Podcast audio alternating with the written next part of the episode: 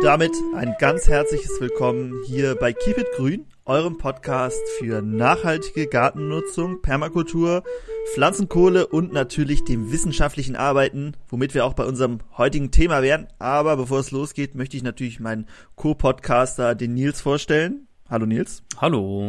Ist Co-Podcaster, ist das eigentlich, dass du auf einer Ebene bist oder ist das dann mehr so wie so ein Sidekick? Nee, nee, nee, das ist schon eine Ebene hier. Okay, gut, dann kann ich ja sagen. Wie heißt du denn eigentlich? Ja, ich bin dann der Ach, hast du Podcaster. schon erwähnt, ne? Ich bin der Franz, genau, aber Du bist der, ah, du bist dann der Podcaster? Oder sind wir beides nee, Co-Podcaster? nee, ich bin Podcaster und du bist der Co-Podcaster. Okay, Nein. der, der das einleitet, der ist dann immer der Hauptpodcaster.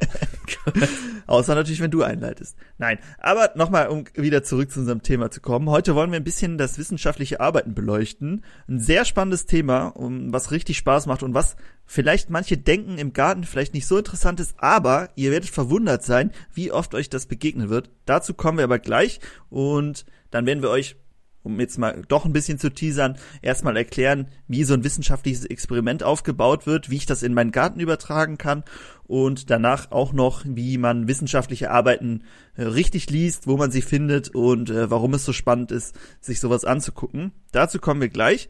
Als erstes, ähm, Nils, du hast mich ja letztes Mal mit so einer Frage überrascht, äh, wo du dir neue Pflanzen ausgedacht hast. Ich habe heute eine Frage an dich. Da kann man eigentlich, äh, man kann nur falsch antworten, außer du weißt es. Mm, Sehr gut. und zwar, wir haben ja in unserer Folge zur Klimapolitik, haben wir ja auch über Windkraftanlagen ein bisschen gesprochen. Und jetzt habe ich äh, bei Reddit die Tage gesehen, dass die, das größte Windkraftrad der Welt, wenn sich das einmal komplett rumdreht, was schätzt du, wie lange kann der Strom dein Haus versorgen? Für wie viele, weiß ich nicht, Zeit. Zeit, Tage.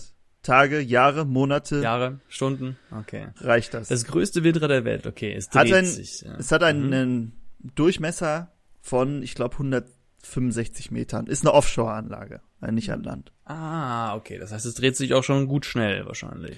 Genau, bis Ähm, zu 20 Meter die Sekunde Windgeschwindigkeit, glaube ich, geht's. Eine Umdrehung, Mhm. ich würde jetzt mal schätzen, vielleicht so acht Stunden. Zwei ganze Tage kann dein Haus mit Ach, Strom was. versorgt werden, wenn sich das Windrad nur einmal rumdreht. Und davon stehen ja in so einem Offshore-Anlage nicht nur eins, sondern sehr viele.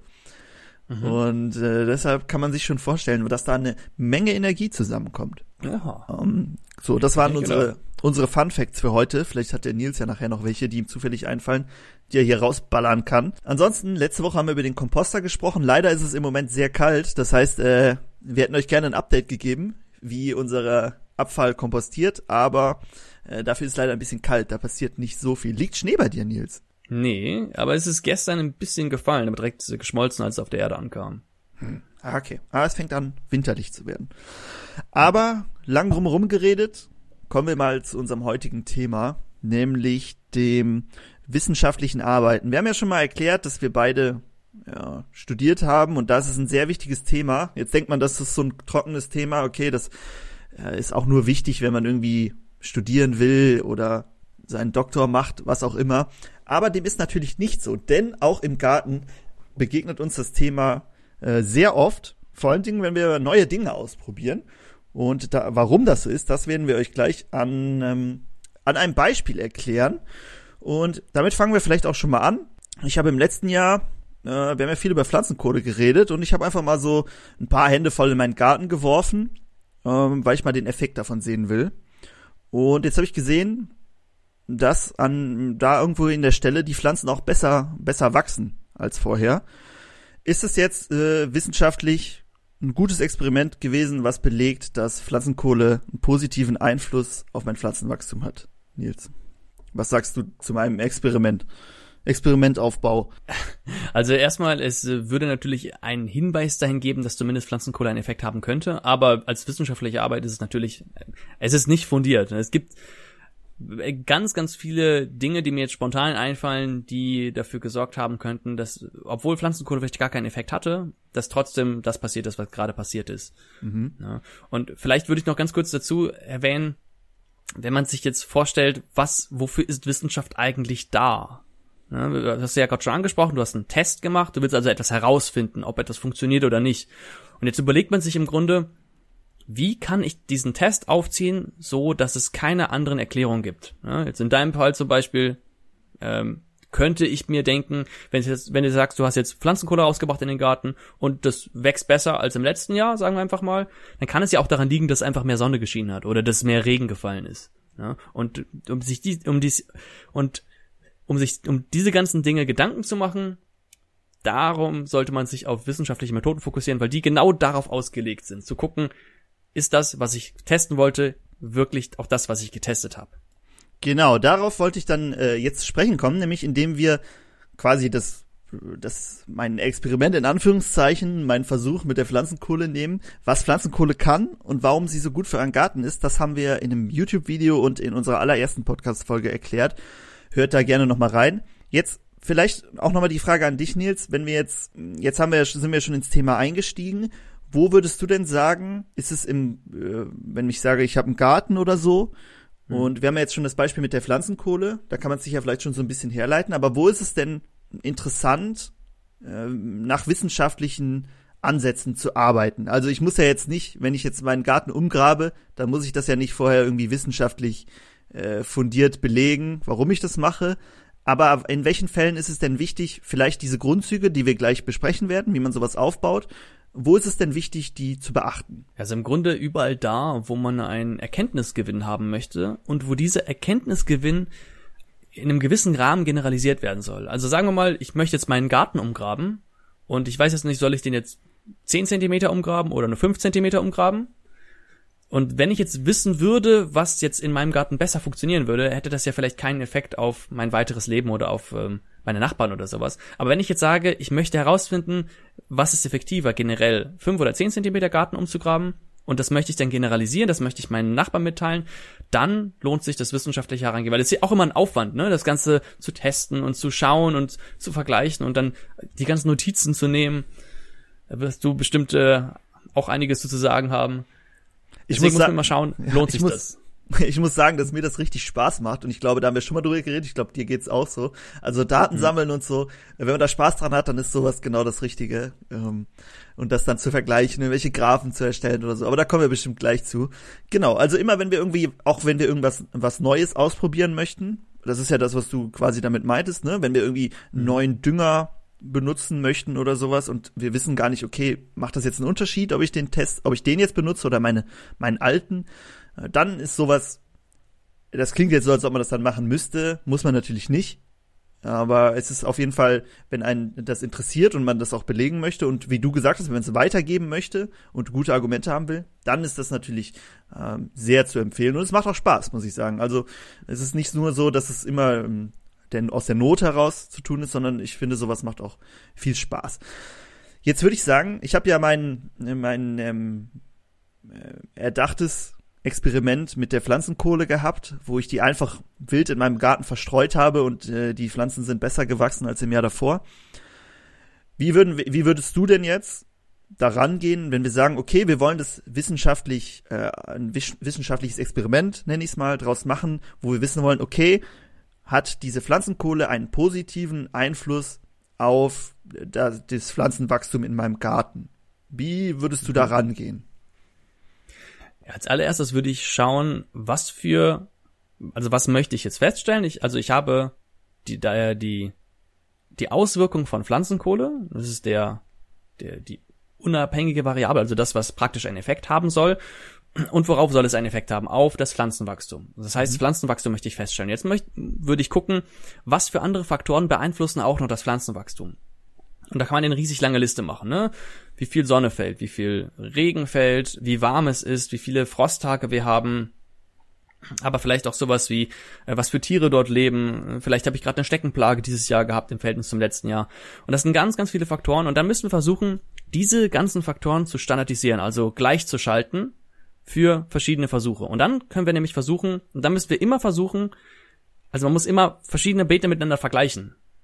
Ähm, wenn man jetzt in so einem quantitativen äh, wissenschaftlichen Experiment rangeht.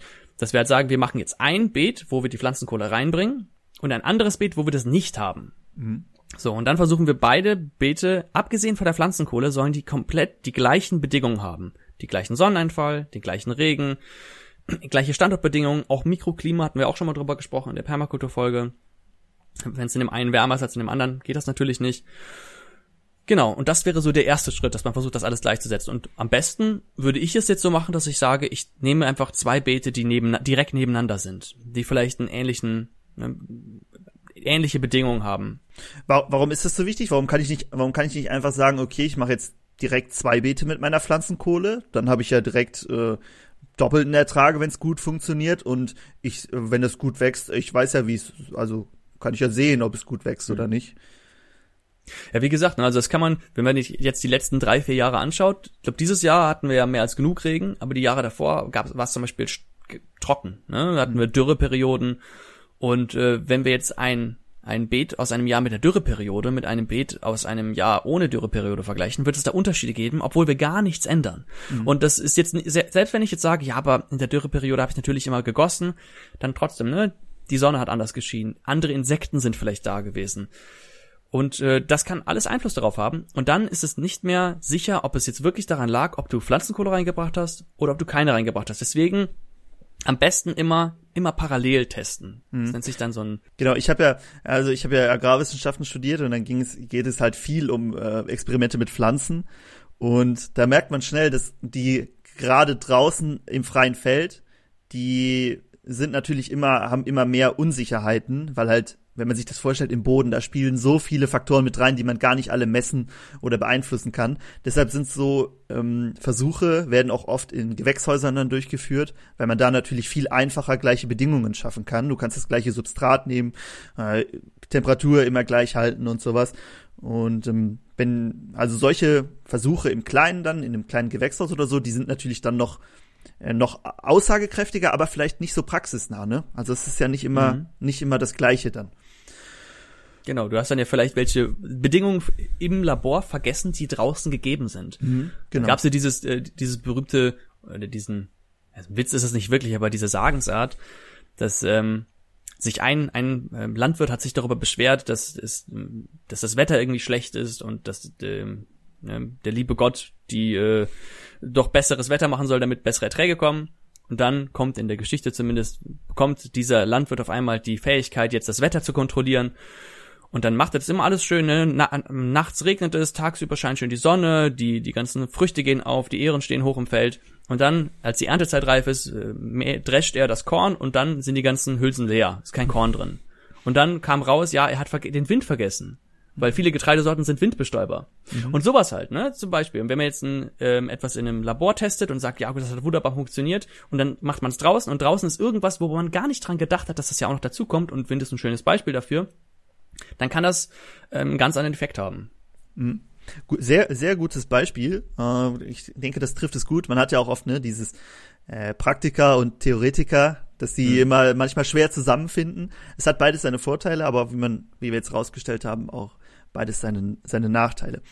Kommen wir mal wieder zu unserem Experiment, wo wir rausfinden möchten, ob Pflanzenkohle einen positiven Einfluss auf unser Pflanzenwachstum hat. Okay, wir sagen, wir haben, wir haben jetzt uns zwei Beete rausgesucht, die haben soweit es uns möglich war, die gleichen Bedingungen. Wie, also jetzt sagen wir mal, wir machen es zum Beispiel an Tomaten fest. Ne? Wir pflanzen Tomaten, mhm. das sind unsere Pflanzen, die wir da pflanzen. Wie viele pflanze ich da? Pflanze ich jeweils eine, damit ich sehen kann, damit ich genau die, die miteinander vergleichen kann?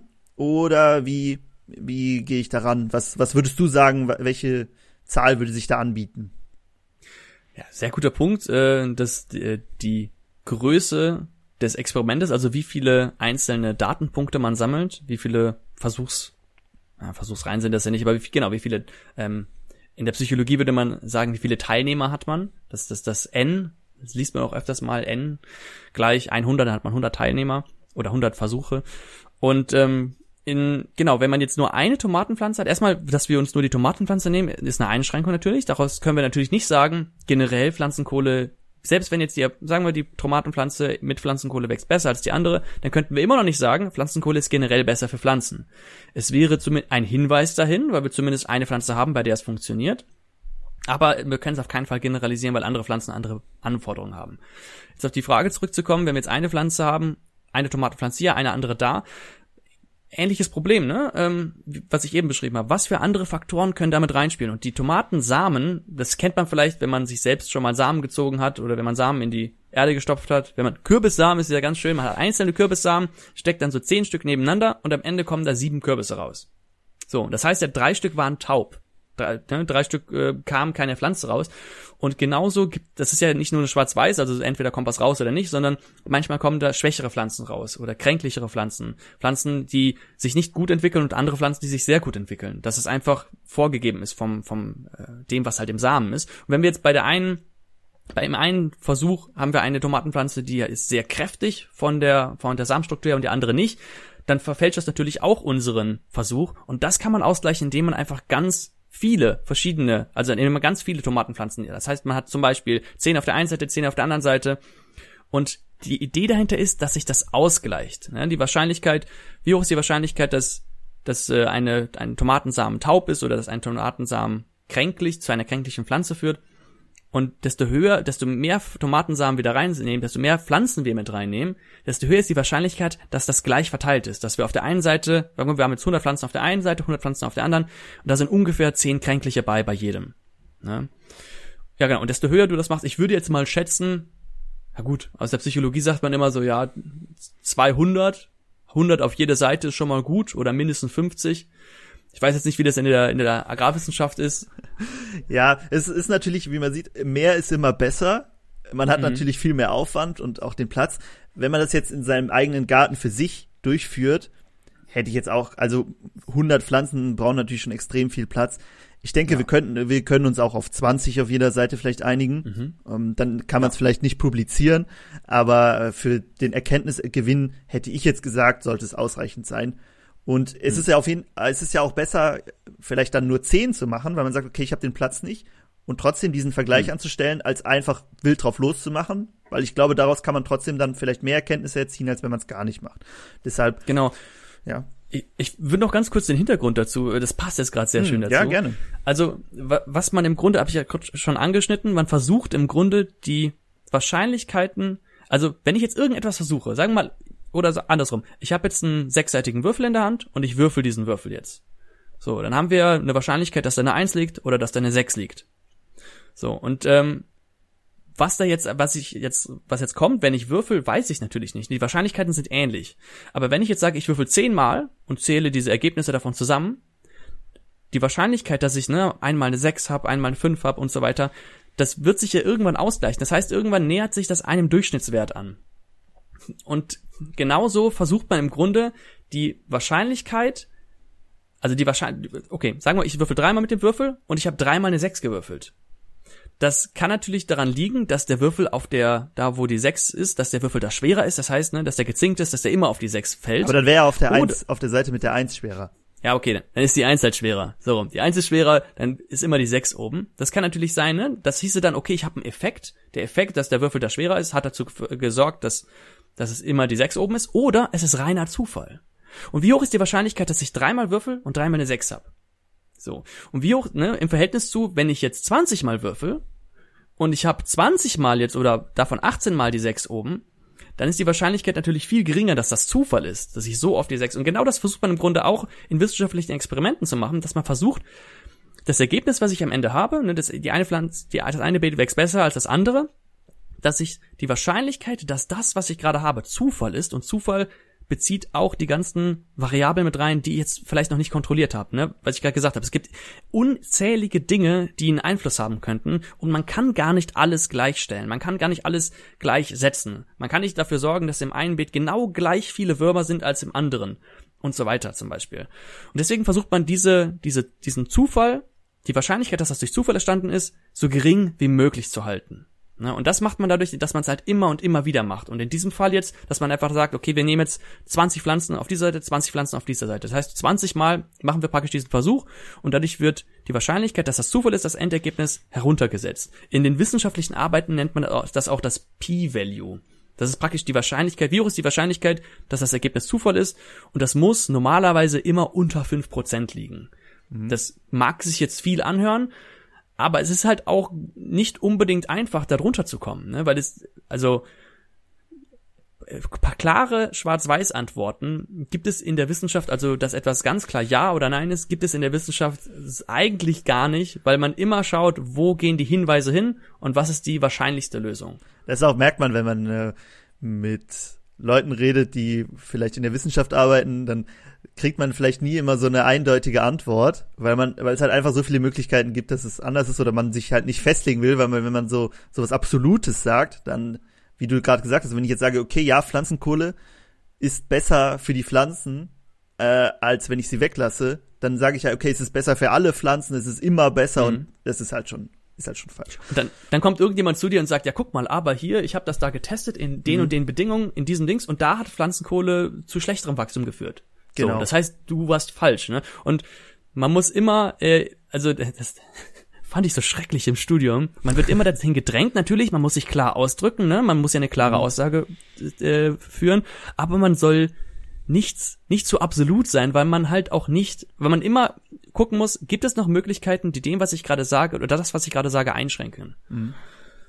Genau, kommen wir mal wieder zurück zu unserem Experiment. Mhm. Wir sind jetzt ein bisschen, bisschen abgedriftet. Okay, wir haben gesagt, wir machen 20 Tomatenpflanzen links, 20 rechts. Die einen mhm. kriegen Pflanzenkohle in den Boden und die anderen nicht. Jetzt ist genau. natürlich die Frage noch, Pflanzenkohle, wenn ich die ausbringe, ich in meinem Beispiel habe ich die einfach über mein Beet wild verteilt. Wenn ich jetzt das Ganze ein bisschen repräsentativer, ein bisschen wissenschaftlicher aufziehe, ähm, was gibt's denn dabei zu beachten, wenn ich jetzt meine Pflanzenkohle ausbringe? Hast du da Ideen? Ja, also, ja ich habe ein paar Ideen. Also man könnte zum Beispiel schauen, ne, dass wenn man das jetzt verteilt und man, dann äh, muss es natürlich gleichmäßig verteilt sein und vielleicht bringt die Pflanzenkohle auch nicht so viel, wenn sie zwischen den Pflanzen liegt. Das heißt, man könnte gucken, dass man es direkt unter die, die Setzlinge, die man dann setzt, dass man da ein bisschen Pflanzenkohle reinbringt, dass man auch genau abmisst, wie viel Pflanzenkohle bringe ich jetzt zu jeder Pflanze zu, dass ich auch am Ende sagen kann, ja, okay, vielleicht kann es ja auch passieren, ich bringe Pflanzenkohle aus, in dem anderen Beet nicht, und am Ende kommt kein Effekt raus, sehe ich halt keinen Unterschied. Und vielleicht lag es ja daran, dass ich zu wenig Pflanzenkohle benutzt habe. Ja? Mhm. ja. Deswegen wäre es vielleicht auch interessant zu sehen, ähm, dass man ein paar, paar, bei ein paar Pflanzen mehr Pflanzenkohle reinmacht als bei anderen, um zu schauen, ist es besser, wenn ich viel benutze oder wenig. Da bräuchte man aber jetzt eigentlich schon wieder ein drittes Beet dann. Weil sonst genau, wird, wird unser N ja wieder kleiner, also unsere Anzahl genau. an Pflanzen, die wir benutzen. Um, deshalb in unserem Experiment beschränken wir uns jetzt mal darauf, dass wir für alle gleich viel benutzen. Wichtig ist natürlich auch, dass die mhm. Pflanzenkohle immer die gleiche Qualität hat. Wenn wir jetzt sagen, okay, wir haben die von, die eine ist von der Tankstelle irgendwelche Holzkohle, Grillkohle und das andere ist halt richtige, hochwertige Pflanzenkohle und wir mischen das einfach da drinne, ähm, dann ist es halt auch wieder verschiedene verschiedene Vorzeichen und deshalb sollte die mhm. auch immer möglichst gleich sein. Ihr, seht, ihr seht schon, es müssen immer, immer die gleichen Bedingungen sein. Okay, wir sagen, wir haben unsere Pflanzenkohle ausgebracht. Die ist gleichmäßig ausgebracht in dem einen Beet. Wir haben jetzt unsere Tomatenpflanzen gepflanzt, die, wo wir 20 rechts, 20 links haben. Auch die sind alle gleich gepflanzt. Jetzt ist natürlich die Frage, okay, was ich mir ja schon denken kann, wenn wir, wir müssen die auch ab und zu gießen, wir müssen immer alle gleich gießen wahrscheinlich, ne? Also das ist auch was, was ja. gleich sein muss. Was sind denn jetzt so Daten, na gut, das ist natürlich, vielleicht sollte ich die Frage lieber beantworten, ja, äh, weil ich auch, auch, schon Tomatenversuche gemacht habe.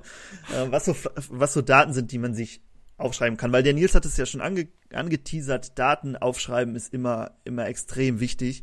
Ähm, ich, ich, ich kann ja mal die, die Daten sagen, die ich genau, so aufschreiben würde und du sagst, warum es so wichtig ist, Daten zu sammeln. Also ich, okay. wir haben bei den Tomatenpflanzen, was was man sich natürlich denken kann, ist die Höhe, ne, dass man das Wachstum darstellen kann. Äh, was auch noch, was wir immer noch gemacht haben, ist die Fruchtanzahl oder die Blüten. Erstmal die Anzahl an, an Blüten, die wir haben und dann die Anzahl an Früchten. Ähm, was hatten wir noch? Wir hatten auch mal eine Zeit lang Blätter. Äh, diese, diese Blätter, die Tomaten haben ja immer wie erklärt man das? Die haben halt immer so Stiele, wo entweder Blätter oder, Blüten dran sind. Und da haben wir gezählt, wie viele gibt's von dem einen, wie viel gibt's von dem anderen. Das haben wir immer aufgeschrieben. Und dann äh, die Zahl an Blüten und an Früchten, also an Tomaten, die zeigt halt, okay, mhm. jetzt ist, ist die Frucht am Reifen und äh, es ist keine Blüte mehr, sondern eine Frucht. Um, was könnte man, was könnte man denn noch? Das ist, glaube ich, schon wahrscheinlich so das Wichtigste, was wir in unserem mhm. Experiment hier natürlich, natürlich, was auch immer interessant ist, sind irgendwelche Auffälligkeiten sich zu notieren. Ne? Also habt ihr jetzt auf einmal gelbe Blätter. ähm, oder irgendwie andere Probleme. Sowas ist natürlich auch dann wichtig zu notieren. Und das könnte man dann ja auch ein bisschen quantifizieren. Aber ich denke mal, so Höhe, Blüten und Früchte sind so in unserem Experiment wahrscheinlich die, die wichtigsten, wichtigsten Daten, wenn wir sagen, wir gießen sie immer gleich. Ja, was mir noch einfallen würde vielleicht, wäre, wenn man am Ende die Tomatenpflanzen hat und man, die sind alle ne, gleich gewachsen und dann, wenn man sie abschneidet am Ende, dass man guckt, wo habe ich mehr Pflanzenmasse vielleicht. Hm, ja, das könnte man ja. natürlich auch, auch testen, ja. Ja, aber sonst äh, fand ich das sehr gut, genau. Und das ist ja, das macht man dann natürlich so, indem man einfach sagt, okay, ich messe zum Beispiel jeden Tag oder wahrscheinlich muss man nicht jeden Tag, weil so extrem schnell wachsen sie dann nicht. Ich messe alle zwei, drei Tage, messe ich die Höhe, alle zur gleichen Zeit. Äh, gut, nicht alle gleichzeitig, sondern na, nacheinander, aber äh, innerhalb eines kleinen Zeitraums. Und dann notiere ich mir die. Und das mache ich dann halt immer in gleichmäßigen Abständen, ne? dass ich sage, okay, alle zwei Tage messe ich die Höhe, schreibe mir auf, wie viele Blüten es sind, äh, wie viele Früchte es sind und dann kann ich das am Ende schön in irgendwelche Graphen packen ähm, oder Tabellen. Und jetzt ähm, nochmal, um meine Frage zu wiederholen. Was ist, warum ist es denn so wichtig? Das ist ja, ist ja schon ein extremer Aufwand. Warum ist es denn so wichtig, dass ich so viele Daten sammle? Kann ich nicht am Anfang, am Ende einfach gucken, wo mehr Tomaten dran sind?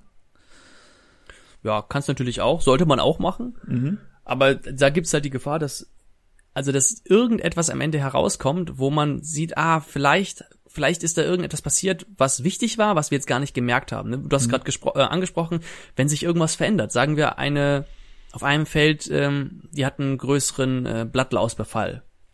Ja? Mhm. Dann kann man natürlich sagen, ja gut, jetzt hat man am Ende die Früchte gezählt, Mhm. Und wenn man jetzt aber, wenn man das nicht mitgeschrieben hat, wie das Wachstum zum Beispiel sich verhält und wann, wann, wann kam der Blattlausbefall dazu, ne? Oder wann sind die Blätter gelb geworden, dass man nicht feststellt, okay, ah, guck mal, da könnte irgendwas passiert sein. Oder Andersrum äh, kann man natürlich auch noch mehr Informationen feststellen, dass man sieht, oh, guck mal, wenn ich Pflanzenkohle da reinmache, das ist besonders gut am Anfang des Wachstums. Das heißt, dass die Pflanze besonders schnell anwächst und ab einem bestimmten, ich weiß, ich denke mir jetzt was aus, nach fünf Wochen wachsen beide Pflanzen gleich schnell, aber die mit der Pflanzenkohle hat am Anfang so einen richtigen Boost bekommen. Mhm. Und deswegen ist sie zum Beispiel immer zehn Zentimeter größer als die andere. Solche mhm. Sachen kann man halt nicht feststellen, wenn man nur am Ende die Tomaten zählt. Ja. Oder was würdest du dazu sagen? Nee, genau. Äh, das war, war so der Punkt, wo, worauf ich hinaus möchte. Also es gibt halt nicht nur, also die Früchte ist halt nicht der einzige Parameter, der irgendwie interessant ist, sondern auch, wenn ich sage, okay, die wächst aber viel früher, viel schneller. Und klar, ich habe dann am Ende irgendwie äh, ein bisschen mehr Früchte, aber ich habe die viel früher als bei der ohne Pflanzenkohle. Das ist ja auch ein großer Unterschied, äh, den es zu, zu bedenken gibt. Was aber hier auch immer wichtig ist, ne, es gibt halt auch andere Faktoren, die da reinspielen können. Zum Beispiel, wenn die Pflanzen Salzstress haben, dann ähm, dann blühen die halt auch früher und entwickeln früher Früchte, aber es ist halt nichts Positives dann. Ähm, deshalb sowas könnte man da, könnte man dann könnte man dann äh, auch anhand dieser dieser Graphen sehen. Magst du kurz erwähnen, was Salzstress bedeutet? Also Salzstress heißt ähm, einfach, dass Salz vorhanden ist und äh, die Pflanzen stresst. Stress heißt immer für die Pflanzen, dass es irgendein, irgendwas gibt, was negativ für sie ist. Trockenstress ist halt Trockenheit. Man kann einfach Trockenheit sagen. Ähm, aber Trockenstress wäre zum Beispiel, wenn zu wenig Wasser dann da ist. Salzstress, wenn zu viel Salz da ist. Warum auch immer. Und sowas kann natürlich auch passieren, dass es durch die Pflanzenkohle kommt. Und das könnte man dann auch anhand dieser Graphen zum Beispiel ablesen. Aber es ist also, sowas, ja, nur noch mal ganz kurz zu den Daten, die man dann sammelt, die sollte man natürlich auch am besten alle irgendwie äh, schön geordnet sammeln, äh, dass man die auch gut auswerten kann. Am besten in der Excel-Tabelle. Äh, da gibt es sehr gute Tools. Ich weiß, Excel ist nicht der Freund von vielen Menschen. Er ist eins meiner Lieblingsprogramme, muss ich sagen. Und wenn man sich da ein bisschen einfuchst, da kann man da wirklich coole Sachen mitmachen. Und das sollte man dann, sollte man dann schon ein bisschen, bisschen sortieren, seine Daten. Macht auch mehr Spaß. Ja. Dann. Auch, ich habe auch vor, vor sechs Jahren mal so ein kleines Selbst, so ein Experiment gemacht. Ich glaube, ich mhm. hatte mit Pappe gemulcht und dann mit, mit Heu da drauf und sowas und andere Beete, wo ich das nicht gemacht habe und Mist dazu. Und ich habe mir am Anfang gedacht, und jemand sagte auch, ja, wenn du das machst, schreib dir alles auf, auch wo was ist und so weiter. Und ich habe mir gedacht, ja, ich weiß doch genau, welches, ne, auf welches Feld ich das gemacht habe und hier habe ich das gemacht und da habe ich das gepflanzt. Mhm. Und ich war mir so sicher und ich konnte es im Schlaf aufsagen und nach einem Monat war, war ich sehr glücklich, dass ich das auf einen Zettel aufgeschrieben habe, weil mir das äh, nicht mehr eingefallen ist. Und mir auch, mir, ich habe teilweise ganz vergessen, ach, hier habe ich das sogar, in dem einen Feld habe ich das gemischt und mit dem anderen Feld habe ich nur das eine ausgebracht. Und das ist unglaublich wichtig, sich das Ganze, wie du gerade gesagt hast, aufzuschreiben. Wenn man das Excel jetzt nicht, wenn man Excel nicht mag, kann man natürlich auch einen Stift und ein Papier nehmen. Bei Excel hat man halt mehr Möglichkeiten, dann später das direkt umrechnen zu lassen. Hm. Ja, genau. Also wenn man Excel mag, dann gerne da. Das ist ein sehr gutes Tool dafür. Äh, ansonsten auch per Hand und Stift ja, ist das natürlich auch möglich. Aber ja, was du gesagt hast, man vergisst Sachen sehr schnell. Vor allem, wenn man sich sicher ist, dass man sie behält, dann denkt man gar nicht mehr drüber nach, dass man sie sich merken muss und dann ist es sehr, äh, sehr schnell wieder weg. Okay, gehen wir jetzt mal unser, unser ähm, Experiment durch. Sagen wir, okay, wir haben einen positiven Effekt gesehen. Wir hatten einen höheren Ertrag bei der Pflanzenkohle. Das Ganze ist früher gewachsen. Was wären denn jetzt so die Schlüsse, die ich daraus ziehen würde? Könnte ich jetzt sagen, mhm. Pflanzenkohle ist positiv für das Wachstum meiner Pflanzen. Sollte ich sie jetzt überall benutzen? Ja, also erstmal, ne, wie weit kann man das generalisieren? Und jetzt die erste Einschränkung, wenn ich das jetzt als wissenschaftliche Arbeit lesen würde und ich erdreiste mich einfach mal jetzt darüber äh, Kritik äußern zu dürfen, dann würde mir direkt auffallen, ja gut, wir haben das jetzt nur mit Tomaten getestet. Das heißt, die Generalisierung, selbst wenn wir das generalisieren können und sagen würden, okay, Pflanzenkohle scheint, so wie man das formuliert.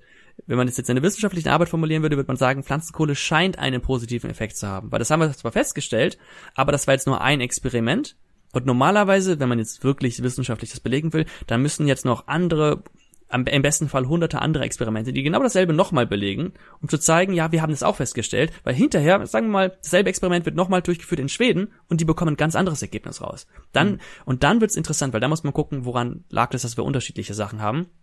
In unserem Fall würde ich jetzt sagen, ja, wir können jetzt sagen, ne, es hat, scheint einen Effekt auf das Wachstum von Tomatenpflanzen zu haben.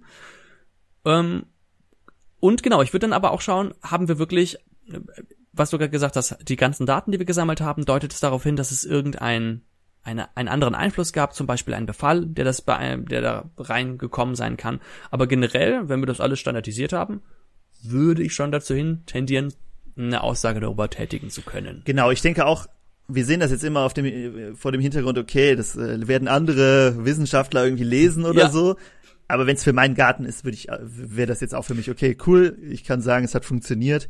Ähm, das ist was, was ich weiter ausführen kann, weiter dranbleiben kann. Da hast du einen guten Punkt angesprochen, weil das ist das, wovon man in der Uni im Grunde immer Angst hat. Wenn man jetzt irgendein, irgendeine wissenschaftliche Arbeit schreibt, äh, es geht jetzt nicht darum, dass du selbst damit zufrieden bist, sondern auch jemand anderes wird es sich angucken und ganz, ganz, ganz kritisch hinterfragen und versuchen, es argumentativ anzugreifen. Aber das ist ja auch gut, oder? Richtig, genau. Es ist, ist das auch richtig gut, ähm, weil das, das ähm, sorgt im Grunde dafür, dass wir keine groben Fehler machen. Mhm. Dann können wir gleich, wenn wir jetzt nochmal, wenn wir jetzt eine wissenschaftliche Arbeit lesen würden, wie wir darauf damit umgehen, können wir gleich nochmal genau darauf eingehen. Mhm.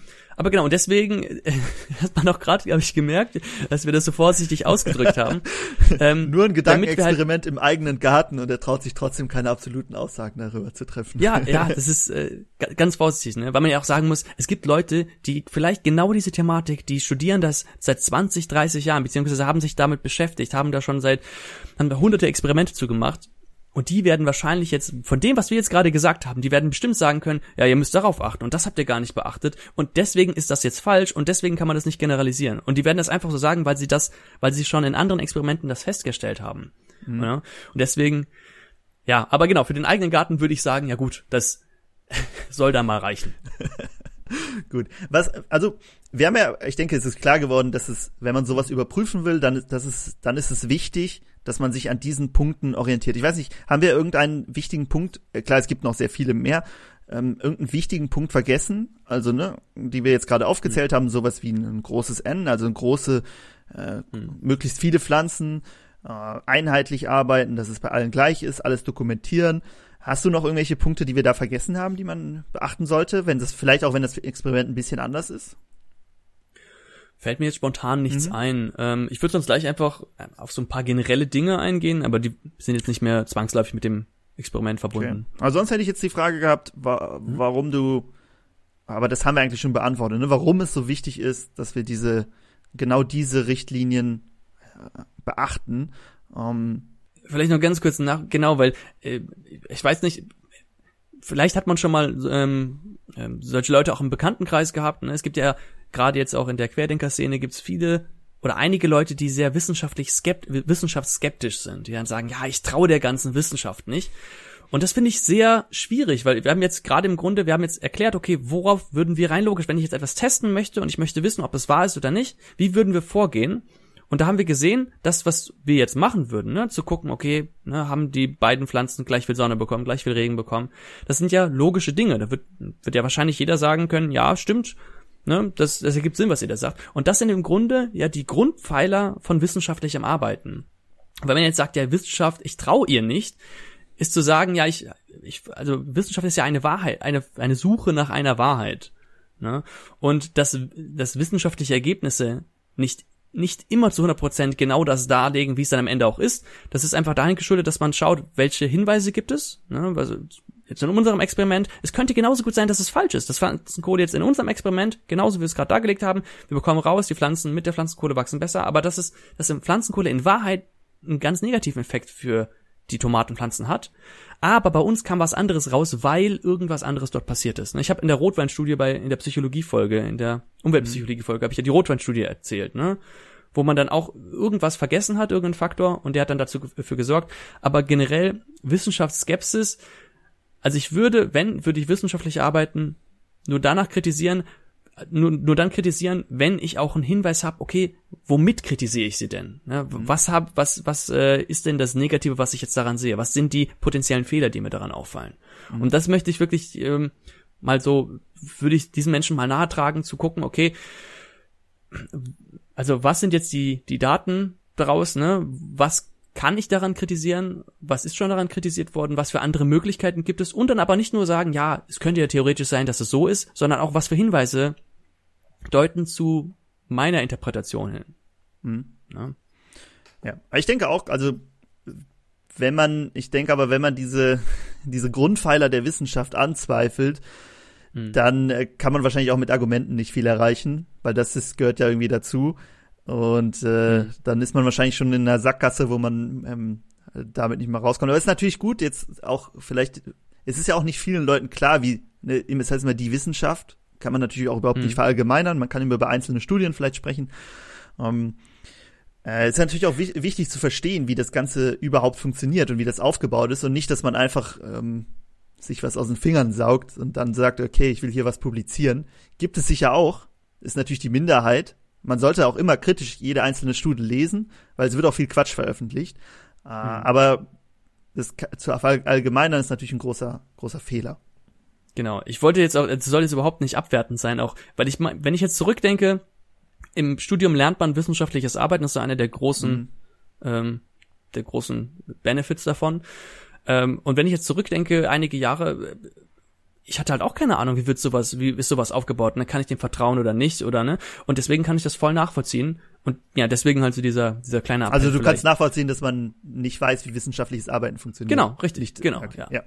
Genau. Deshalb machen wir die Folge heute mhm. weil ich hätte es vor dem Studium wusste ich es auch nicht. Aber es bringt ja. viele, wie wir gesagt haben, ne, wenn man lernt, wie die Permakultur funktioniert, dann versucht man diese Grundprinzipien so ein bisschen in seinen, also wenn man die auch gut findet, in seinen Alltag einzubinden. Mhm. Genauso ist es beim wissenschaftlichen Arbeiten, findet man auch sehr viele Punkte, wo man das dann äh, mit einbringen kann. Sei es jetzt irgendwie im Garten, beim Pflanzen, wenn man was Neues ausprobiert. Äh, ich denke, das Beispiel war ja jetzt auch ganz relativ praxisnah. Also sowas, dass man irgendwas, sei es ein neuer Dünger oder so, mal ausprobiert, das passiert ja den meisten Gärtnernden ja. oder wo auch immer. Das ist ja gerade auch schön gesagt, ne? man soll nicht immer, man soll, sollte nicht einfach jeder Studie blind glauben, sondern hinterfragen, ne? weil du gerade gesagt hast, man, es wird ja auch viel Quatsch veröffentlicht. Vielleicht sollten wir darauf mal ein bisschen eingehen. Ne? Wie kann ich denn jetzt, wenn ich jetzt, mhm.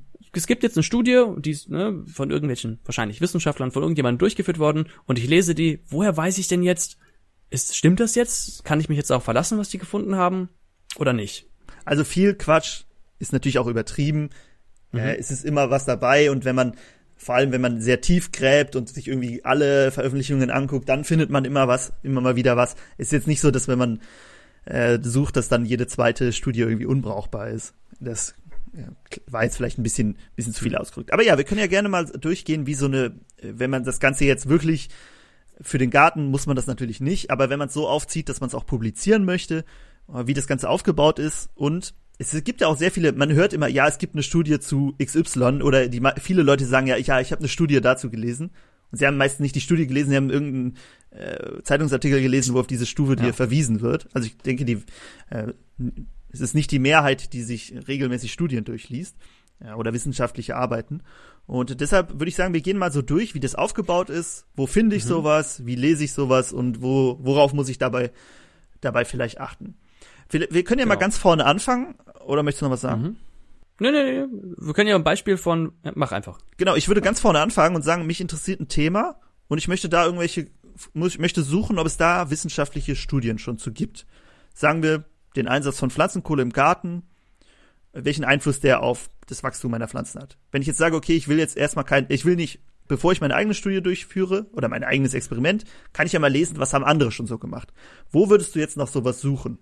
Ja, der ähm, beste Freund des Menschen ist äh, Google, aber nicht das normale Google, sondern äh, Google Scholar heißt das. Scholar, S-C-H O-L-A-R, Scholar, mhm. ja. Äh, das ist praktisch das Google für wissenschaftliche Arbeiten. Verlinke ich euch gerne in den Show Notes. Genau. Und dann würde ich da schauen, und das, was du gerade angesprochen hast, natürlich super, ne? Bevor ich mir jetzt die Mühe mache, das alles selber zu machen, vielleicht hat jemand schon genau dasselbe Experiment, ähnliche, ne, gemacht, und dann kann ich mir das einfach durchlesen und schauen, ja, was hat dieser Mensch noch rausbekommen. Mhm. Gut, wenn wir jetzt sagen, okay, wir haben bei Google Scholar haben wir da findet man auch sehr viel. Also ich glaube nicht, dass wir jetzt noch viele Alternativen. Das ist, ist sehr intuitiv. Es funktioniert wie Google. Es sieht nur aus, als ob es Google von 2010 wäre oder so. Es sieht noch ein bisschen aus wie das alte. Auf jeden Fall, wenn wir sagen wir, wir haben eine Studie zum Thema Einsatz von Pflanzenkohle im Garten gefunden und wir machen die jetzt auf und wir haben jetzt irgendwie 40 Seiten, wovon irgendwie die Hälfte irgendwelche Quellenangaben sind oder so. Wie ist sowas aufgebaut? Wie lese ich das? Kapiere ich das als jemand, der das Fach vielleicht nicht kennt überhaupt? Mhm. Wie geht man daran? Also erstes ähm, oder was einem direkt auffällt, wenn man nach wissenschaftlichen Studien sucht, oder mir ist es direkt aufgefallen, äh, viele sind in englischer Sprache verfasst. Mhm. Also das, wenn man Englisch spricht, äh, kann das sehr stark helfen. Ähm, gibt es aber auch in Deutsch natürlich. Ne? Mhm. Genau, ganz am Anfang, wenn ich jetzt die Studie öffne, äh, nicht erschlagen lassen von der Anzahl der Seiten. Erstmal sehr angenehm. Ganz oben gibt's etwas, das nennt sich den Abstract oder den Ab Abstrakt, heißt das so im Deutschen? Ja, im, ja. im Deutschen ist es, ich glaube, bei deutschen Studien ist es auch nicht immer am Anfang. Also die sind auch, die sind nicht alle 100% gleich aufgebaut. Manchmal ist es auch am Ende dann so eine, wie so eine Zusammenfassung. Aber wir gehen jetzt mal von deinem Abstract am Anfang genau. aus. Genau. Also am Anfang gibt es so einen Abstract, der ist ungefähr eine halbe Seite lang. Und da stehen in wenigen Sätzen drin, worum geht's in der Studie? Was für einen wissenschaftlichen Hintergrund haben wir? Also warum, warum will ich das überhaupt testen? Ne? Was für Hinweise habe ich gefunden? Zum Beispiel, äh, wir haben Pflanzenkohle in alten Feldern in Südamerika gefunden und vielleicht auch noch irgendwo anders und wir haben herausgefunden, dass die Kohle theoretisch Nährstoff aufnehmen kann und jetzt, ne, das sind alles Hinweise und jetzt müssen wir das mal testen. Dann den Aufbau der Studie, also wie haben die das getestet? Ne, hatten sie Versuchsfelder, wie viele, wo, mit wie vielen Pflanzen, in welchen Klimabedingungen? Dann die Resultate, ganz kurz, ne, was ist festgestellt worden, ne, mathematisch, wie viel Prozent Wachstum und so weiter. Und ganz am Ende eine Discussion oder Diskussion wird dann, okay, was machen wir jetzt mit diesen Resultaten? Was bedeutet das jetzt? Hat das jetzt einen Effekt oder nicht? Und manchmal, was du schon gesagt hast, hat man ganz am Ende noch so eine ganz kleine Conclusion, also so eine ja, Zusammenfassung am Ende. Was können wir jetzt daraus ziehen? Genau, also das war jetzt aber nicht nur die Sachen, die im ähm, Abstract, also in diesem ersten Teil stehen, um, ähm, aber den kann man sich schon durchlesen. Also eine wissenschaftliche Studie ist halt nicht wie ein Buch aufgebaut. Also man kann, wenn man die liest, dann weiß man auch schon, wie es ausgeht. Also da wird auch schon gespoilert. Das geht und dann kann man halt ja. sehen, okay, interessiert mich das? Hat es die Ergebnisse, die mich interessieren? Und dann kann man sich das weiter durchlesen. Jetzt hast du ja schon, ich würde sagen, wir gehen den Aufbau trotzdem mal einzeln durch. Also was ja. ich gerade meinte, in dem Abstract werden, das sind ja gerade eben waren das die Kapitel der Studie, mhm. aber in dem Abstract, in einem guten Abstract werden ja eigentlich immer ganz kurz in zwei, drei Sätzen alle ah, auch so du durchgegangen. Okay, ja, das genau. Ich, ja. Deshalb, genau, das meinte ich auch, ne? Da ist quasi die ganze Studie mit Spoilern und allem zusammengefasst in einem ganz kurzen Teil. Das, was auch meistens, also Ziel von solchen wissenschaftlichen Arbeiten ist auch nicht, sie so zu schreiben, dass sie niemand versteht, nur wenn man das irgendwie zehn Jahre studiert hat, sondern die, man soll sie schon so schreiben, dass man mit einem gewissen ne, Verständnis sie auch gut versteht, ohne sie jetzt tief in dem Thema drin zu sein. Deshalb gerade mhm. in diesem, in diesem ersten Teil da versteht man meistens sehr gut, worum es geht. Und ähm, wenn man den, das ist auch der Teil, der am öftesten gelesen wird, wird immer gesagt, da müsst ihr richtig drauf achten, weil der, den liest sich jeder durch. Ähm, genau, wenn ihr den durchgelesen habt und ihr findet es interessant, dann gehen wir jetzt weiter zum nächsten Punkt. Kur kurze Einschränkung dazu noch. Ja, er soll leserlich geschrieben mhm. sein. Generell soll wissenschaftliches Arbeiten leserlich geschrieben sein. Es gibt aber auch Wissenschaftler, die sich, glaube ich, total darin wiederfinden, möglichst komplizierte, lange Sätze mit ganz vielen Fachwörtern zu schreiben. Und äh, traurigerweise ist mir das vor allem bei deutschen Studien aufgefallen. Mhm. Mhm ja, ich hoffe, dass, äh, also jetzt gerade bei, bei neueren Studien ist das nicht mehr so. Das ist einfacher zu verstehen. Ich hoffe, das wird ein Trend, der anhält, so dass halt, dass es halt mehr, für mehr Leute zugänglich ist. Weil ich kenne mich jetzt auch nicht über, weiß ich nicht, Thermodynamik der, der Physik Punkt. oder sowas aus. Ja. Punkt. Ja. ja, genau. Ähm, deshalb, es ist ja, es ist auch immer ein Zeichen davon, dass man ein Thema sehr gut verstanden hat, wenn man es in sehr einfachen Worten wiedergeben kann, ohne dass, dass äh, Irgendwas fehlt. Ja. Okay, gehen wir mal weiter durch den Aufbau. Wir haben am Anfang genau dieses, den ersten Teil, wo das Ganze kurz zusammengefasst wird. Dann kommt so eine Einführung, da geht so ein bisschen, okay, wie, wie kommen wir zu dem Thema, was du erklärt hast, haben wir wir haben Anzeichen, also es hat ja immer irgendeinen Grund, dass ich das ausprobiere, ne? Ich habe irgendwie in der Zeitung gelesen, Pflanzenkohle speichert Nährstoffe und dann denke ich mir, ja, dann ist das doch gut für meine Pflanzen und dann habe ich das vielleicht noch irgendwo gesehen und das kam dann alles da rein und dann werden halt diese Fragen formuliert. Ähm, Hypothesen, wo ich sage, okay, äh, gehen wir mal zurück zu unserem Beispiel. Meine Hypothese ist, Pflanzen, korrigiere mich, wenn ich jetzt, da muss man vorsichtig sein, wie man sie formuliert. Pflanzenkohle mhm. hat einen, hat einen positiven Effekt auf das Wachstum äh, der Tomatenpflanzen. So irgendwie. Genau, also genau, man geht erstmal einen wissenschaftlichen Hintergrund dazu und dann kann man eine, oft liest man dann auch so eine, so eine Research Question, also das ist eine Frage. Die Hypothesen, das sind im Grunde Voraussagen. Also ich behaupte jetzt einfach, okay, ich, mich interessiert das Thema und ich behaupte jetzt mal, okay, das, was ich im Grunde am Ende mhm. heraushaben will. Ich möchte, eigentlich möchte ich gerne feststellen, dass Pflanzenkohle einen besseren Effekt hat. Und das ist meine Hypothese. Mhm. Und das teste ich jetzt. Stimmt das oder nicht? Und diese Hypothesen, die testet man im Grunde in der Studie durch, ob sie stimmen oder nicht. Und beides, wenn sie stimmen oder nicht, hat, kann beides sehr, sehr gute Einsichten in das Thema äh, ermöglichen. Genau, es muss ja auch nicht immer das rauskommen, was man, was man erwartet. Wenn das was anderes rauskommt, kann ja mindestens genauso spannend sein. Okay, was kommt denn als nächstes? Also, ne, die Einführung ist ja noch sowas, mhm. ähm, das kennt man vielleicht. Äh, was, was würde ich denn jetzt als nächstes lesen, wenn ich weiterlese? Genau, dann kommt die, die Method Section, Methoden, vermute mhm. ich mal. Ähm, da wird im Grunde beschrieben, wie genau mache ich jetzt meinen Test? Wie genau baue ich mein Experiment auf? Welche Messinstrumente nutze ich? Ne? Und das gibt ja ganz viele Dinge, ganz viele verschiedene Möglichkeiten. Wenn ich mir das mit der Pflanzenkohle vorstelle, was du gerade gesagt hast, gehe ich dahin, messe das per Hand nach, mhm. ähm, messe ich, zähle ich Sachen, mache ich Fotos vielleicht davon oder habe ich irgendeinen, keine Ahnung, ein Gemessgerät, was einen, den, den Sauerstoffgehalt oder sowas misst, um daraus zu errechnen, wie die Gesundheit der Pflanze ist oder sowas. Das wird alles da festgelegt und auch warum ich das mit diesen Maßnahmen mache, wie groß das Experiment ist, wie viele Pflanzen ich habe die ganzen Bedingungen, wo wir gerade eben ganz Zeit von gesprochen haben, wie kann ich die standardisieren, ne, dass gleich viel Sonne da ist, gleich viel Wasser.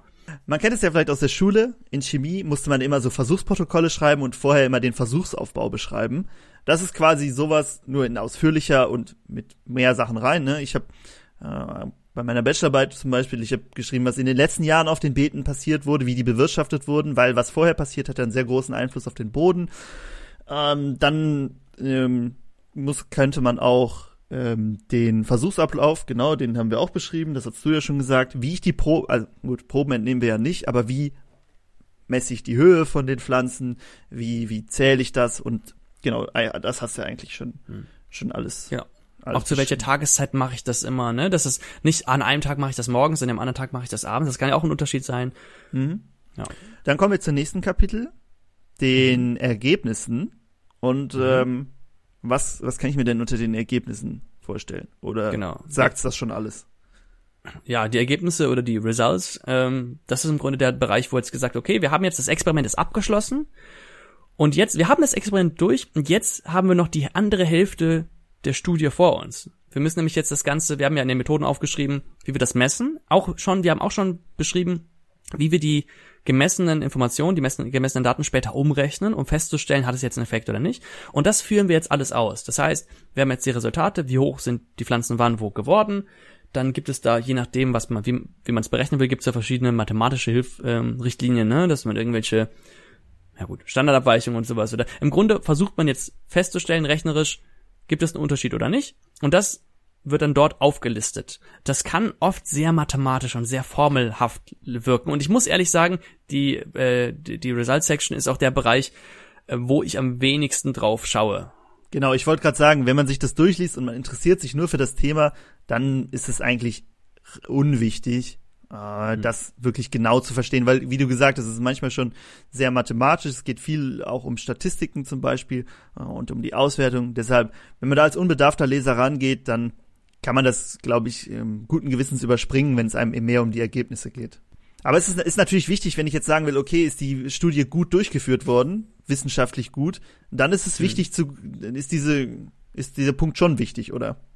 Genau, richtig. Und auch, also wenn man sich jetzt mit Statistik ein bisschen auskennt, ähm, auch zu gucken, haben die überhaupt die Daten richtig analysiert? Ja, ähm, ja, und da gibt es auch große Unterschiede da. Aber ja, als Laie würde ich mich damit gar nicht beschäftigen. Genau, genau. Das ist dann ein anderer Punkt. Haben wir noch, wir haben noch ein, noch ein Kapitel vor uns, was ihr dann finden würdet, mhm. das ist die äh, Diskussion, Discussion. Mhm. Diskussion, ähm, habe ich dann irgendwie ein Gespräch mit jemandem anderen, wo ich das diskutiere oder, oder was, was passiert in der Diskussion? Das ist ja nicht, Ergebnisse war ja schon klar, was dann kommt, aber Diskussion? Ja, jetzt, jetzt diskutiert man mit sich selbst im Grunde. Das heißt, man hat jetzt die Ergebnisse und man sieht, oh, Pflanzenwachstum plus 20 Prozent nach, nach fünf Wochen, ähm, ja, bei Tomatenpflanzen durch Kohle. So, das ist jetzt das Ergebnis. Und jetzt wird im Grunde gesagt, okay, was kann ich jetzt daraus ziehen? Und jetzt guckt man normalerweise, man hat ja ganz am Anfang in der Einleitung, in, der Introduction, hat man ganz am Anfang wissenschaftliche Ergebnisse, die man vorher schon gefunden hat. Zum Beispiel, ne, was ich gerade gesagt habe, man hat in Südamerika in Feldern schon Kohle gefunden.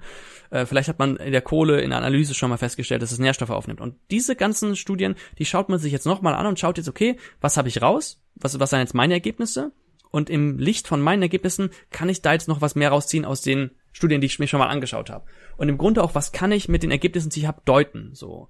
Ne? Und da wird dann einmal natürlich gesagt, okay, kann ich jetzt, ja, kann ich jetzt sagen, dass es einen positiven Effekt hat und auch, Einschränkungen, die mir bei der Studie vielleicht aufgefallen sind. Vielleicht ist mir aufgefallen, ja, jetzt im Nachhinein, ich habe es mir angeschaut, ich habe es schon durchgeführt gehabt, aber mir ist aufgefallen, ich habe da gar nicht für ähm, keine Ahnung, für den Wind. Ich habe gar nicht für Wind kontrolliert. Ne? Das eine Feld stand immer im Wind und das andere stand in der windgeschützten äh, Seite, zum Beispiel sowas. Dann macht man so kleine Einschränkungen und da soll man wirklich nicht zimperlich, nicht zu, zu zaghaft sein, also wirklich schon sich selbst äh, gucken, okay, was gibt es für Kritiken an und es gibt immer Kritiken an der eigenen, an dem ja. eigenen Versuch. Und worauf sollte jemand, der das in Zukunft nochmal durchführt, worauf sollte der achten und was gibt man dem zu bedenken? Und auch was gibt's für Erklärversuche, ne, für die Ergebnisse, die ich habe. Mhm.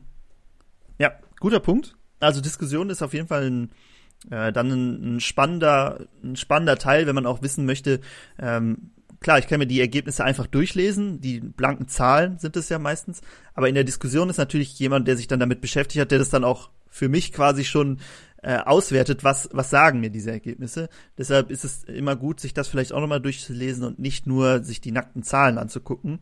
Vielleicht ähm, gibt's ja dann auch Einschränkungen, wie du gesagt hast, die das dann vielleicht für meinen Garten rausnehmen. Ne? Dass ich sage, mhm. okay, dann ist es bei mir gar nicht, gar nicht zutreffend. Ja, dann haben wir natürlich noch ungefähr äh, sehr viele Seiten mit Quellenangaben, weil alles irgendwie immer belegt werden muss, was ähm, aber das ist, glaube ich, für den, wenn man es, es ist, doch, es ist schon interessant, oder? Also wenn ich irgendwie zwischen, ja. zwischendrin irgendwas finde, wo ich sage, oh, das interessiert mich aber, weil das, der größte Teil der Studie, das sind ja Erkenntnisse, die nicht von mir kommen, sondern von anderen. Und, das und dann geht es immer weiter und am Ende ist dann mein kleiner Part quasi, den ich selber erarbeite. Und ähm, wie, wie ist das aufgebaut? Also wenn da jemand sagt, okay, mhm. ähm, irgendeine Behauptung und dann schreibt ihr so eine Quelle dahinter. Ähm, wie hilft mir das weiter? Ja, gibt, äh, also es sieht immer ein bisschen anders aus. Manchmal sind das Nummern. Äh, wir haben das immer so gemacht. Wir hatten den APA-Style. Äh, das heißt im Grunde, man hat hinter, wenn ich jetzt, ne, du hast jetzt irgendwas festgestellt in deiner Studie, ich will jetzt eine eigene Studie durchführen und ich und ich nehme Informationen aus deiner Studie, so was du jetzt festgestellt hast, dann schreibe ich dann, ne, hier der Franz hat das und das festgestellt und dann in Klammern ne, dein Name, in welchem Jahr die Studie war. Und das steht im Klammer dahinter. Und jetzt kann ich, wenn ich unten in dieses Literaturverzeichnis gehe, in die Reference List, kann ich deinen Namen ähm, mit dem Datum daneben, mit dem Namen von deiner Studie, wo du das veröffentlicht hattest, auf welcher Seite, in welchem Magazin das veröffentlicht wurde und so weiter, Das müssen auch, das müssen auch immer eigentlich Sachen sein, wo, wo man darauf zugreifen kann, ähm, dass sie, dass da jeder sich die angucken kann. Genau, und da kann ich dann drauf zugreifen. wenn ich jetzt, wenn ich jetzt als Leser, ich lese jetzt in einer Studie durch und auf einmal sehe ich, oh, guck mal hier, der Franz hatte das und das gesagt und das war in einer anderen Studie, dann kann, denn das passiert ganz oft im Wissenschaft, also wenn ich jetzt irgendwie eine Literatursuche mache, dass ich dann von einer Studie in die nächste springe, in die nächste springe, weil dann immer eins weitergeht und dann irgendwann komme ich irgendwo hin und sage, ach guck mal, das hat schon jemand herausgefunden damals und das ist eigentlich viel, viel interessanter. Und daran kann man sich auch so ein bisschen verlieren. Ja, das stimmt. Ja. Aber man kann natürlich auch an den Quellen erkennen, wie, wie gut die Studie ist. Also, naja, mhm. wie gut oder wie gut sie recherchiert ist. Also da kann man, wenn man dann irgendwie, weiß ich nicht, Mickey Mouse Heft von 2010 als Quelle sieht, äh, dann kann man sich ja schon denken, dass das, oder hier, meine Oma hat das gesagt, das ist natürlich keine gute Studie. Wir haben ja jetzt den Aufbau von so einer wissenschaftlichen Arbeit, die veröffentlicht wurde, äh, mhm. äh, sind wir durchgegangen. Wie kann ich denn jetzt erkennen, oder gibt es Anhaltspunkte, wo ich dran erkennen könnte, ah, vielleicht sollte ich die mir noch ein bisschen kritischer angucken, die ist vielleicht nicht so gut. Mhm. Hast du da Ideen, woran man sowas erkennen kann? Ja, also im Idealfall natürlich, ne, soll man alles genau durcharbeiten, die ganze Methodik dahinter verstehen und kritisch hinterfragen. Das braucht aber meistens auch eine gewisse Vorkenntnis. Ne? Ich muss wissen, wie, was für Analysemethoden gibt es, damit ich überhaupt weiß, welche sollte jetzt hier eigentlich benutzt werden. Und das ist natürlich meistens nicht gegeben. Das heißt, man macht sich ähm, im Grunde so ein, so ein, das Einfache, indem man sagt, wenn ich jetzt eine Studie habe und ich möchte, sage, okay, ich habe sie fertig geschrieben, alles ist fertig, ich habe meine Ergebnisse, Diskussion, alles fertig geschrieben und dann ist der normale Weg ist, dass ich sie veröffentliche. So, und in dieser Veröffentlichung, das mache ich in einem, einem wissenschaftlichen Magazin, da gibt es ganz viele verschiedene Magazine, die dann auf verschiedene Dinge spezialisiert sind, eins auf Naturwissenschaften, eins auf Psychologie, eins auf Sozialwissenschaften und so weiter. Und auch unterschiedliche immer. Und wenn ich das jetzt, okay, ich habe jetzt ein Magazin mir rausgesucht und da bewerbe ich mich für. Das heißt, ich händige meine Studie da ein. Und was das Magazin dann macht, es nimmt, ich weiß nicht mehr wie viele, vier, fünf andere Wissenschaftler, die sich mit der Thematik, die ich da untersucht habe, auch auskennen und die untersuchen das auf Herz und Nieren. Die prüfen alles nach, lesen alles nach, hinterfragen das sehr kritisch, gucken auch, haben wir grobe Fehler da drin, gibt es irgendwelche Dinge, ist es überhaupt relevant, was da drin steht, ähm, und die, ja, fragen im Grunde alles ganz, ganz kritisch. Und nur wenn die, das nennt sich das Peer Review, ne, Peer sind Kollegen, also Kollegen schauen sich das nochmal diese Arbeit an. Und, und erst wenn die sagen, ja, okay, diese Arbeit, die ergibt Sinn, ne? da wurde wissenschaftlich gearbeitet, da wurde geschaut, gibt es irgendwelche Effekte, die vielleicht nicht festgestellt wurden. Und erst wenn die das okay geben, dann kann es in dem Magazin veröffentlicht werden. So. Und das ist im Grunde auch noch so eine. Genau. Und deswegen, was du gerade gesagt hast, wenn ich jetzt in der Literaturliste nachschaue und da sind Studien drin, die veröffentlicht wurden von Magazinen, dann heißt das schon mal, da haben sich mindestens vier, fünf andere Wissenschaftler ganz kritisch damit auseinandergesetzt und keine groben Fehler gefunden. Wenn ich jetzt, ne, meine Oma von letzter Woche hat gesagt, ne, oder ich nehme irgendwas von irgendeiner Website, da hat niemand kritisch drüber geschaut. Das heißt, da können viel, ist die Wahrscheinlichkeit viel höher, dass da grobe Fehler drin sind. Das heißt, nicht auch für die Studie, die ich selbst durchlese, wenn ich mir eine Studie durchlese, würde ich gucken, ist die Studie veröffentlicht und von welchem Magazin ist sie veröffentlicht. Also, ähm, das bringt mich jetzt zum zweiten Punkt, wenn ich jetzt meinen Monolog weiterführen kann vielleicht. Gerne. Interessenskonflikt, Conflict of Interest. Also der Autor von einer Studie hat der ein bestimmtes Interesse daran, dass die Studie ein gewisses Ergebnis hat. So sagen wir mal, ne, ähm, Franz würde jetzt für die Zigarettenlobby arbeiten. Und jetzt würdest du eine Studie zur Schädlichkeit von Zigaretten machen, von Tabak. Und dann würde aus deiner Studie rauskommen, ja, Zigaretten sind gar nicht schädlich. Guck mal hier, ich habe das festgestellt in diesem Versuch und ne, und die Leute haben gar keinen negativen Effekt gehabt. So, und dann kann man vermuten, ja gut, Du arbeitest für die Zigarettenlobby. Die Zigarettenlobby wäre wahrscheinlich daran interessiert zu sagen, dass Tabak nicht schädlich ist. Das heißt, du hast schon ein Interesse daran, eine Nichtschädlichkeit vom Tabak zu belegen. Und das kann dazu führen, dass du, dass die Ergebnisse deiner Studie sehr, sehr vorsichtig beobachtet werden müssen und dass ich deine Ergebnisse nicht unbedingt für voll nehmen muss. Ne? Anderes Beispiel, wenn ich jetzt ähm, von der Vereinigung der Flat Earther, also die Menschen, die daran glauben, dass die Erde flach ist, wenn ich von denen lese, ja, ähm, ähm, Satelliten gibt es gar nicht. Ich habe eine Studie dazu gemacht.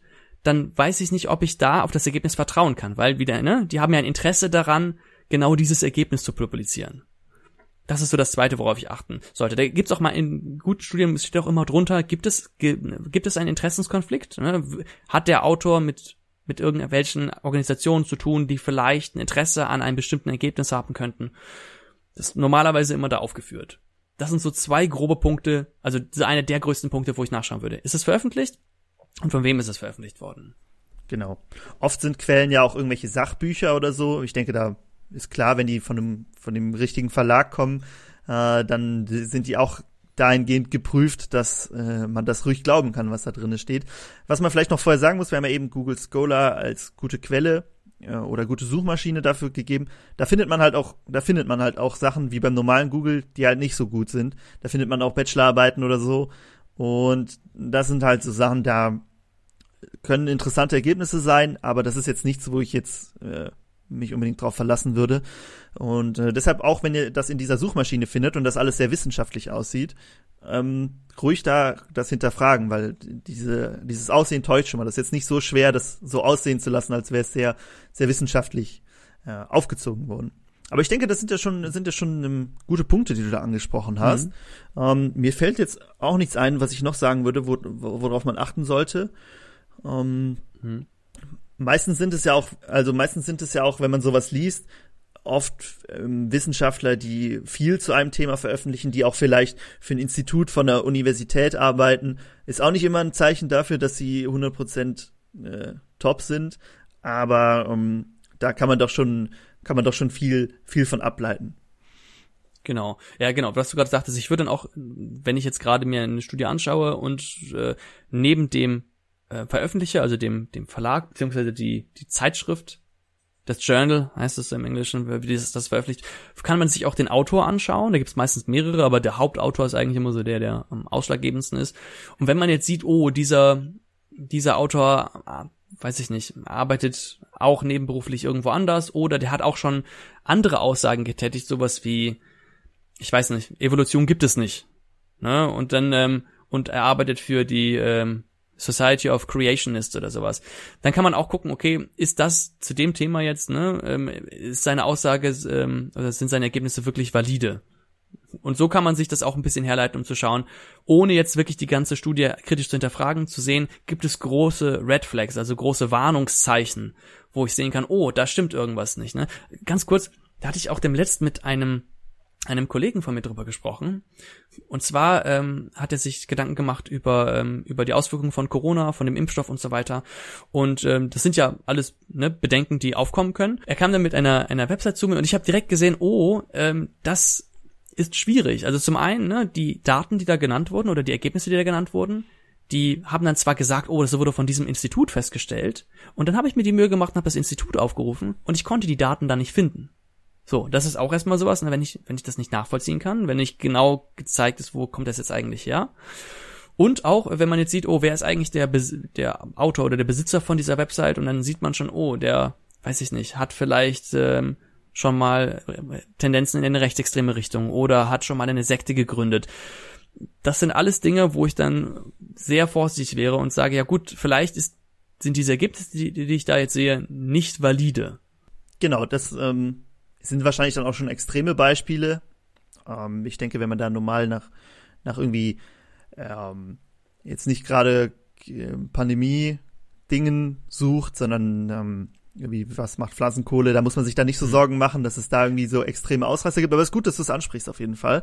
Und denn das kann man ja auch auf diesen, diesen Punkt beziehen, ne? Dieses wissenschaftliche Arbeiten. Man sieht ja schon, da sind sehr viele wenn man irgendwie ein falsches Ergebnis veröffentlichen will oder eins, ne, was, was das aussagt, was ich sagen will, was ich aber gar nicht belegt habe, gibt es viele Hürden, äh, die man nehmen müsste, äh, um das zu veröffentlichen, die es dann quasi entlarven würden als etwas Falsches. Klar, ich kann es einfach ins Internet stellen, aber dann greifen ja die Mechanismen, die du gesagt hast, dann ist es keine seriöse Quelle, ähm, weil es nicht, nicht kontrolliert wurde. Gut, ich denke, wir haben sehr viel über, über um, wissenschaftliches Arbeiten geredet und wenn wir in den zukünftigen Folgen mal auf irgendeine Studie oder eine wissenschaftliche Arbeit verweisen, äh, dann können wir immer hier drauf referenzieren und dann könnt ihr euch das gerne nochmal anhören, wie sowas aufgebaut ist. Und ich denke, da seid ihr gut vorbereitet, wenn ihr sowas lesen möchtet. Möchtest du noch was zu dem abschließend zu dem Thema sagen, Nils? Ähm, ja, immer auf, immer wachsam sein, Dinge hinterfragen, aber mhm. begründet hinterfragen. Genau, ist halt auch sowas, was in letzter Zeit, also sagen viele, ne, ja, informier dich, informier dich, aber das ist, was ja. wir sagen, ne, ist das, was wir gerade besprochen haben, ruhig anwenden bei sowas. Okay, ich würde sagen, wir sind durch für heute. Äh, sehr spannendes Thema, es macht sehr viel Spaß, sowas selber mal durchzuführen. Ich denke, da kommen wir auch im nächsten Jahr zu, dass wir selber mal so ein paar äh, wissenschaftliche Arbeiten würde ich es vielleicht nicht nennen, aber ein paar Experimente mit wissenschaftlichem Ansatz in unserem eigenen Garten durchführen werden. Da werden wir euch natürlich dran teilhaben lassen, gar keine Frage. Und dann mit euch zusammen die Ergebnisse besprechen. Gut, ich würde sagen, wir sind durch für heute. Und worüber beim nächsten Mal reden, äh, verraten wir euch noch nicht, denn wir wissen es auch, glaube ich, noch gar nicht. Äh, lasst euch überraschen. Ich wünsche euch eine schöne Woche. Arbeitet ein bisschen in eurem Garten, auch wenn man vielleicht bei dem Wetter nicht so viel machen kann. Äh, bis zum nächsten Mal und ciao. Tschüss.